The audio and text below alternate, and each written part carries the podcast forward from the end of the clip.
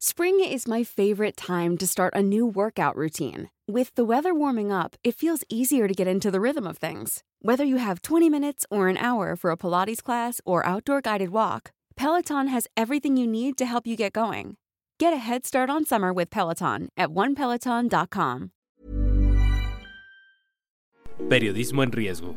Una aproximación a las amenazas que nublan el quehacer informativo.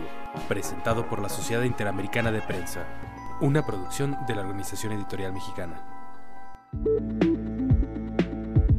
¿Qué tal? Bienvenidos a una edición más de este podcast Periodismo en Riesgo, una emisión de la Sociedad Interamericana de Prensa, donde reflexionamos cada 15 días sobre los temas que afectan a la industria editorial en nuestro continente, las amenazas a la libertad de expresión, el acceso a la información y nuevas audiencias y nuevos negocios que están a la vista y que eh, en muchos casos, lejos de ayudarnos, nos amenazan o no sabemos entender cómo tomarlos. Y justamente para eso el día de hoy tenemos con nosotros a Mauricio Cabrera, un periodista, analista de medios de los más serios y más profundos de los que existen en la industria actualmente, quien acaba de lanzar su libro Panmedials, un juego de palabras ahí con pandemials, pero que Panmedials está tratando de describirnos los medios durante el confinamiento que tuvimos que potenciar algunas habilidades digitales otros que nada más no estamos sabiendo cómo usarlos. En fin, ya, ya nos platicarás, Mauricio. Te agradezco mucho este espacio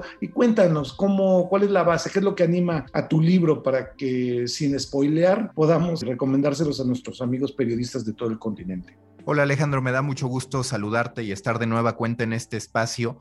Yo lo que te puedo decir es que desde hace tiempo vengo pensando que uno de los errores más recurrentes de todos los que somos parte de la industria de los medios de comunicación es que esta reacción que estamos viendo, esta especie de intento de resurrección por el que estamos atravesando como industria, no viene muchas veces fundamentado tanto en la conciencia de lo que hicimos mal, sino en la conciencia de que nos estamos quedando sin dinero para operar o de que nos estamos quedando, en el caso de los individuos, sin trabajo que nos pueda garantizar cierto nivel de vida y sobre todo cierto fundamento o cierto rango para nosotros poder seguir dedicándonos al aspecto periodístico. Entonces, lo que yo propongo en Panmedials, los medios de la pandemia, es que sí, que a todos nos afectó de uno u otro modo la pandemia del coronavirus. A todos nos mandó a casa, muchas personas perdieron su empleo en que trabajamos, el modo en que nos relacionamos, pero también, y esa es la parte que hago evidente a lo largo del libro, a lo largo de Pan Medials, sostengo que nosotros vivimos como miembros de la industria de los medios de comunicación dos pandemias en una, la del coronavirus y la que nosotros mismos ya veníamos arrastrando, pero que no queríamos reconocer al haber hecho qué? Permitir que nuestro producto fuera de baja calidad, porque confundimos a final de cuentas los usos y costumbres de digital y concluimos que esos usos y costumbres de digital, sobre todo validados en la gratuidad, significaba que podíamos reducir la calidad de nuestro producto. Y cuando tú asumes eso, resulta natural que cualquier tipo de cambio, que cualquier tipo de petición hacia que tu audiencia te apoye, resulte muy complicado de lograr por el simple hecho de que no has alimentado una buena relación a lo largo de prácticamente, te diría, del comienzo de digital a la fecha, agravándose conforme las redes sociales fueron adquiriendo relevancia y agravándose también conforme empezamos a depender de los distintos algoritmos, incluyendo el de Google como buscador. Es decir, la pandemia aceleró algo que ya de todos modos estaba ahí, ¿no? Un proceso, una tendencia. Sí, justo eso es lo que yo digo. A ver, la pandemia nos permite quitarnos la venda de los ojos, nos exige reaccionar para poder intentar reposicionarnos, pero es una realidad que ya veníamos arrastrando una serie de defectos que vienen sí del periodismo que practicamos, pero también de la visión con la que muchas veces construimos los medios de comunicación, de la visión con la que muchas veces nos aproximamos hacia un ejercicio periodístico. A lo largo de Panmedials, lo que yo hago es enlistar una a una, desde mi perspectiva, las que fueron las causas por las que enfermamos como industria. Y te hablo, por ejemplo, de una. La primera tiene que ver con ¿por qué nosotros estamos esperando que el lector nos jure amor eterno, en este caso muchas veces incluso con una inversión de por medio, si a cambio le entregamos un producto de bajísima calidad. Yo recuerdo mucho un texto que leí en el Neiman Lab de Harvard en las predicciones de por ahí 2018-2019, en el que hablaban, la autora, en este caso Pia Frey, hablaba del absurdo que era que los medios de comunicación estuvieran inundando de llamados a los lectores para que se registraran, ni siquiera para que pagaran por contenido, para que se registraran a un newsletter, cuando lo primero que encontraban al momento de entrar era una experiencia mala, tapizada de anuncios, donde no necesariamente se cumplía la expectativa que se había generado en el llamado previo, es decir, en lo que aparecía a través de las redes sociales o bien a través del resultado en los buscadores. Entonces, cuando tú empiezas a entender que has ido destruyendo, que has ido abaratando tu producto, puedes comprender también por qué hoy resulta tan complicado pensar que la audiencia pague por contenidos, porque equivocadamente, y siempre hago una analogía a este respecto, es como si una marca estuviera invirtiendo para poder dar muestras, para poder dar pruebas en un supermercado, pero se encargara de que esas pruebas, como son regalos para los potenciales clientes, supieran mal se encargaba de que esas pruebas fueran de baja calidad. Pues ¿qué terminaría pasando? Que ese marketing no funcionaría. Y aquí lo que podríamos decir es, los medios se confiaron en que siempre iban a vivir de la publicidad y asumieron que los lectores no eran relevantes. ¿Cuál es el resultado? Que ahora que se dan cuenta que no pueden vivir solo de la publicidad y que incluso si quieren vivir de la publicidad podrán vender más y mejor publicidad si es que tienen un conocimiento y una relación muy bien edificada con la audiencia, se les dificulta mucho poderlo conseguir a partir de todas estas grandes complicaciones y del hecho de que, bien lo sabemos, es más sencillo sostener una reputación que tener que reconstruirla cuando ya no necesariamente eres el componente o el actor favorito de una audiencia. Y eso es precisamente a lo que se enfrentan los medios de comunicación, tanto con respecto a su relación con la audiencia, como también en lo que respecta al comparativo que esta, que la audiencia, hace entre el medio de comunicación y lo que puede encontrar con un creador de contenidos independiente. Tengo pláticas con algunos editores, compañeros editores de, medios de comunicación, sobre todo impresos, revistas, periódicos, que han incursionado inevitablemente en, el ámbito digital, que están confiados en que va a pasar algo con los medios eh, informativos como lo que sucedió con la televisión, que de repente entraron disruptores como Netflix, eh, como los de paga y la gente estuvo dispuesta a pagar por ellos y toda la industria se reconvirtió y todos salieron contentos. Esto es así, tan automáticamente. Podemos estar confiados en que la sola lógica de pagar por contenidos y de nuevas audiencias nos va a resolver o, sigues pensando que es un tema de la calidad de lo que la gente va a obtener por su dinero? Pues es que mira, cuando tú hablas de cómo se reconfiguró la industria de la televisión y que de hecho es algo que estamos viviendo hoy en día también a través de la transmisión de los Juegos Olímpicos que está siendo seguida mayoritariamente a través de YouTube gracias a la señal de Claro Sports, ahí podemos hablar de una evolución en el contenido que se presenta. Podemos hablar de esta oferta on demand que termina funcionando muy bien para la gente.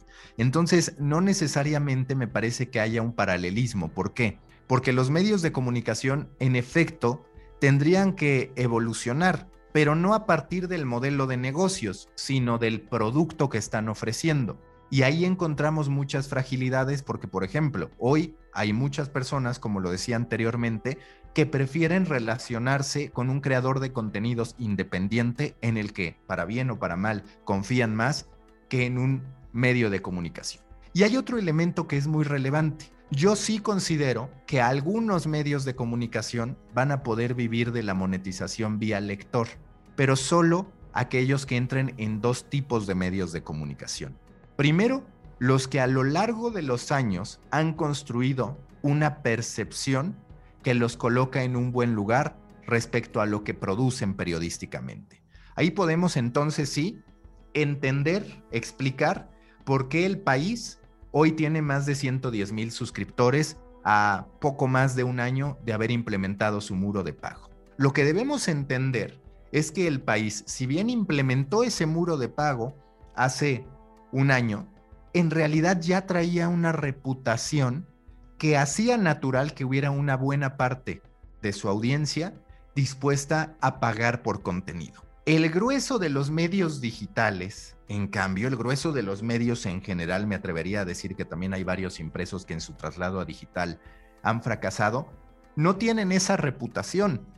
Y reconstruirla es complicado porque ellos lo que quieren es acelerar ese proceso convencer a los lectores para que se convierta entonces en su vía de supervivencia. Y si lo queremos ver a partir de la prisa, en vez de a partir del tiempo bien invertido que hubieran podido representar todos los años anteriores, es cuando nos damos cuenta que habrá una depuración, por no decir purga, entre medios de comunicación que sí tengan una tradición, una historia, y medios de comunicación que carecen de propósito, que carecen de credibilidad y que carecen sobre todo de la estima de la audiencia. Porque muchas veces cuando hablamos de buen periodismo, nos perdemos solo en los grandes referentes. Pero vamos, desde mi perspectiva, y es algo que exploro en Pan Medials, desde mi perspectiva, en lo que fallaron muchos medios de comunicación es en no ser transparentes muchas veces respecto a su propósito. Es decir, se puede ser exitoso si tú eres un diario o un sitio sensacionalista, siempre y cuando lo tengas claro. Se puede ser exitoso si lo tuyo es la nota roja, pero entonces sé fiel a eso. Lo que tenemos en digital son muchos Frankensteins que en la mayoría de los casos no tienen un propósito claro. Y esa falta de propósito claro hace que muchas veces, primero, el modelo editorial sea totalmente abstracto, difícil de entender para la gente, y segundo, que ni siquiera entienda la audiencia qué es lo que va a poder recibir de ese producto y que por ende también el mismo negocio no tenga distintos tentáculos para crecer. Si tú en cambio tienes un propósito, puedes también tener una estructura mucho más clara. A lo que llamo a partir de mi libro, por ejemplo, es a entender el valor de los productos mínimos viables, entender que las nuevas estructuras de medios de comunicación pueden iniciar con dos, cuatro, seis, ocho personas, que incluso una sola persona puede comenzar un medio de comunicación, que podríamos decir que es mi caso. Yo inicié solo y hoy día ya hay una serie de personas que conforman Story Newsletter, las consultorías, el servicio de agencia, incluso con la que publico este libro. Pero nos encontramos con que los medios de comunicación muchas veces engordaron mucho más de lo que debían por un desconocimiento de lo que requería en ese momento su producto en su relación con la audiencia que querían ganar. Que además lo importante es que de ser audiencia pase a ser comunidad. Cuando pensamos en quién logra ese paso, son muy contados los casos a nivel mundial y ni qué decir cuando hablamos solo del mercado en español. ¿Tú prevés que la purga o esta depuración de medios inevitablemente que van a morir o desaparecer al no entender el, nuevo mercado en América Latina va a ser muy fuerte o, serán solo algunos? A mí me parece que va a ser fuerte, sin duda. ¿Por qué? Porque a final de cuentas hemos de entender, uno, que estamos en la economía de la atención. La economía de la atención lo que busca desde cualquier ámbito, no solo desde el de los medios, sino por ejemplo también las OTTs, también las plataformas tecnológicas, las redes sociales y demás, es poder tener a una persona el mayor tiempo posible. Y cuando tú entiendes que los medios de comunicación a ese respecto suelen ser el eslabón más débil, te das cuenta de lo vulnerables que son. Porque mientras las redes sociales se encargaron de gestionar, de dominar la conversación, como hoy pasa con Twitter que ya ha adquirido tal autoridad que prácticamente nos dice lo que es correcto y lo que es incorrecto en esta llamada sociedad de cristal, para bien y para mal, así se le conoce, los medios de comunicación se concentraron en hacer notas y el consumo de notas, salvo ahora algunos esfuerzos long form que empiezan a aparecer, pues muchas veces se termina en cuestión de segundos, o si bien le va a ese medio de comunicación en términos de uno o dos minutos. Es muy complicado competir en la economía de la atención y podríamos decir, a mí no me interesa tener tanto el tiempo de las personas. Bueno, pues lo cierto es que para una persona uno de los grandes elementos de decisión al momento de decidir por qué sí paga y por qué no, es el valor que esta persona percibe que le están dando y de manera natural está relacionada con el tiempo que pasa con ello. Entonces, es tanta la competencia que primero hemos de aceptar que no todos los medios van a poder vivir de monetizar a través de los lectores.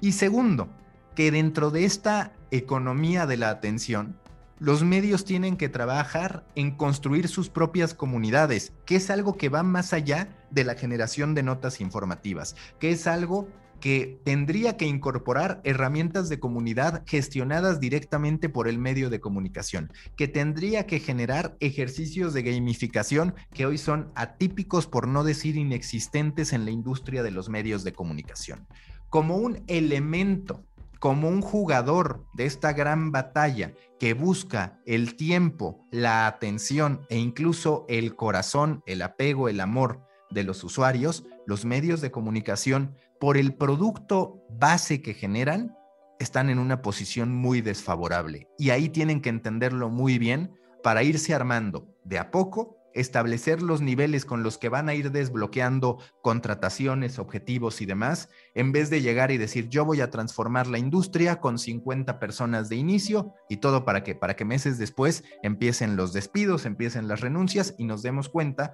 que no era solo una cuestión de dinero poder incursionar en la industria y provocar un cambio. Tu visión de Panmedials es eh, la de México en tanto periodista mexicano o es algo que nos afecta eh, de manera común en, América Latina o hay variantes de país a país? Mira, hay variantes de país a país, pero yo diría que la principal variante se da en España, donde los medios locales, mucho a partir del sentido de pertenencia que es atípico en otros lugares de Latinoamérica, termina detonando. Ahí sí encontramos algunos medios impresos que se trasladaron a digital, que están teniendo un número interesante de suscriptores que ahora incluso quieren ser nacionales y los que son nacionales, entiéndase el país, AS, marca en términos deportivos, se están volviendo globales. Esa es una situación que aún así no se puede garantizar que vaya a exceder de los que hoy ya están encontrando el éxito. Habría que ver cuántos más. Cuando nos vamos a Latinoamérica, que es algo que sí que cubro en Panmedials, porque tomo como referencias a distintas personas con las que he platicado, entre ellas el propio Ricardo Trotti de la Sociedad Interamericana de Prensa, me doy cuenta de que estamos en un punto común. Ese punto común es, primero, el deseo expreso de todos de poder tener una mejor industria. Segundo, también un escepticismo bastante generalizado respecto a cómo lograrlo respecto a que la audiencia en verdad termine respondiendo. México, es cierto, está en una de las peores posiciones hoy en día. Quizás es el que más puede crecer, pero porque no ha hecho prácticamente nada. Llama la atención que cuando nosotros vemos Argentina, pues nos encontramos con que La Nación y Clarín ya tienen un número bastante significativo por arriba de los 300 mil suscriptores. Cuando hablamos de Brasil, ya nos encontramos al Folia de Sao Paulo y a Globo, que también superan los 250 mil suscriptores. Cuando vamos a Perú, tenemos al Comercio, que por ahí anda en los 25 mil, 30 mil suscriptores.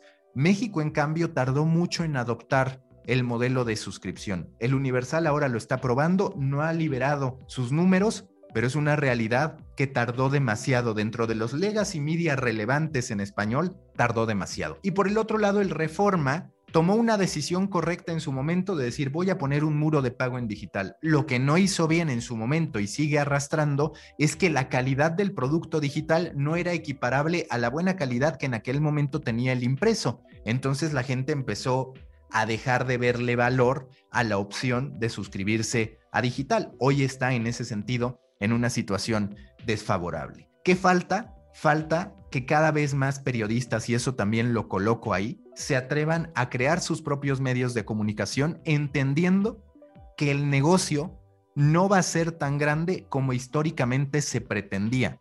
Y ese es un error que no solo han cometido medios, inversionistas y periodistas en México, en Latinoamérica, sino que incluso a nivel global hemos de hablar de cómo el propio BuzzFeed ha visto caer su valuación, ahora está volviendo a recuperarse, pero teniendo que hacer esta SPAC donde también termina adquiriendo Complex y demás para medianamente acercarse a una valuación que ya había alcanzado años atrás, o el propio Vice que también ha visto caer sus acciones, caer su valor y ahora está buscando también cómo recuperarse en aras de convertirse ahora sí en una empresa en una empresa pública. Entonces, son errores comunes, sin duda también enmarcados y que tienen un nivel de dificultad mayor a partir de la turbulencia económica en la que constantemente vivimos en Latinoamérica. Mauricio Cabrera, eh, periodista, analista de medios, creador del concepto Story Baker, del newsletter de Muffin, del podcast de, Coffee. Muchas gracias por, por esto. Creo que es básico para todos los que estamos en la industria de los medios de información en América Latina leer este libro, Pan Medials. Se encuentra ya en librerías electrónicas, no, ya no hay de que solamente se vende en un solo país. Eh, creo que es indispensable y creo que es un gran aporte eh, muy lúcido, Mauricio, hacia donde tenemos que, ir los medios en el futuro. Muchas gracias, Mauricio. Muchas gracias a ti, Alejandro. Y simplemente para que la gente no se confunda, porque me ha llegado a pasar, el título es Panmedials, como de media, de medios de comunicación. Entonces es P-A-N-M-E-D-I-A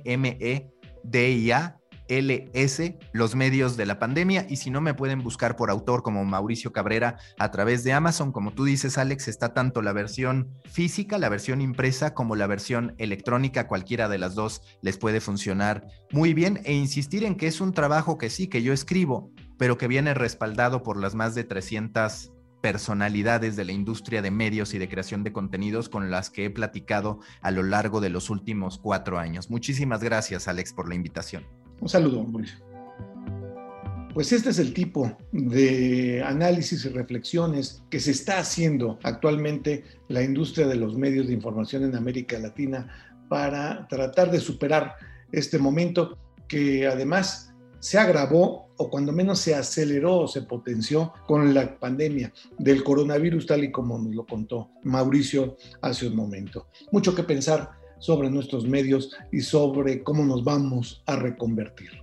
Muchas gracias por habernos acompañado en este episodio de Periodismo en Riesgo, una emisión de la Sociedad Interamericana de Prensa. Yo soy Alejandro Jiménez y si tuviera usted algún comentario sobre esta emisión o podcast anteriores, le dejo nuestro correo electrónico que es podcast.oem.com.mx. Muchas gracias y nos escuchamos en la próxima emisión.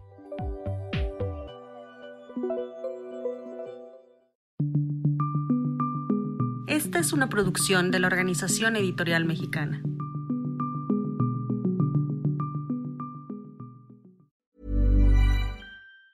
If you thought the only way to get a more defined jawline with natural-looking results was through surgery, think again. Juvederm Volux XC is a non-surgical injectable gel filler that improves moderate to severe loss of jawline definition and can help you achieve natural-looking results with little downtime. Even better, this improved definition lasts up to one year with optimal treatment. No maintenance required. Improve jawline definition for a smooth, sculpted look with Juvederm Volux XC. For important safety information and to find a licensed specialist, visit juvederm.com. That's J U V E D E R M.com. Not for people with severe allergic reactions, allergies to lidocaine, or the proteins used in Juvederm. Common side effects include injection site redness, swelling, pain, tenderness, firmness, lumps, bumps, bruising, discoloration, or itching. There's a risk of unintentional injection into a blood vessel, which can cause vision abnormalities, blindness, stroke, temporary scabs, or scarring. Talk to a licensed specialist specialist to find out if it's right for you.